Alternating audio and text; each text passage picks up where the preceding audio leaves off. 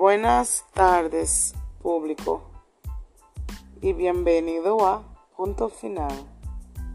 En el día de hoy vamos a hablar sobre un tema muy importante para la educación dominicana, titulado Antecedentes históricos de la inserción de la informática educativa al sistema educativo dominicano. Mi nombre es Marina Lifort y bienvenido a este programa. Hoy en día, a causa de la pandemia, el sistema educativo está cambiando.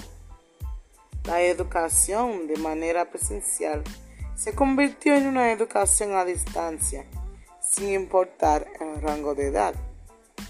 Todos los centros educativos están tratando de incorporar la informática como la mejor vía para seguir con el año escolar.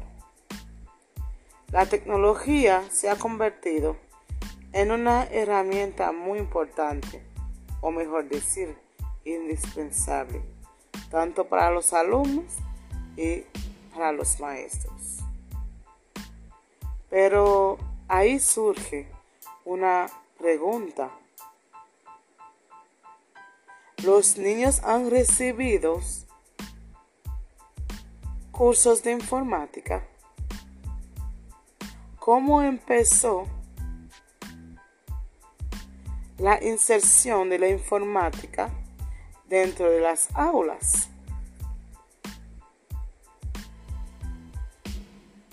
Durante el periodo 1996-2000, el Ministerio de Educación MINERD, antes llamado Secretaría de Estado de Educación y Cultura, desarrolla la primera estrategia nacional para incorporar a las TICs en los centros educativos. Por lo tanto, 324 laboratorios de informática estaban de pie en diferentes centros educativos del país. Esta iniciativa contó con el apoyo directo del gobierno central encabezado por el entonces presidente Leonel Fernández. Entonces, este programa de informática fue diseñado para incorporar nuevas formas de aprendizaje, tanto para estudiantes como para educadores, a fin de promover la construcción de una cultura informática en la sociedad dominicana, que contribuye al desarrollo de generaciones con fluidez tecnológica, estructuras cognitivas de nivel superior, pensamientos creativos y el uso inteligente de los recursos informáticos.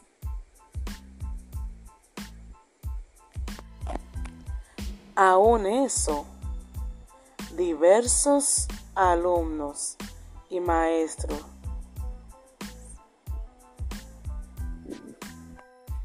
no son capaces de utilizar adecuadamente un equipo tecnológico.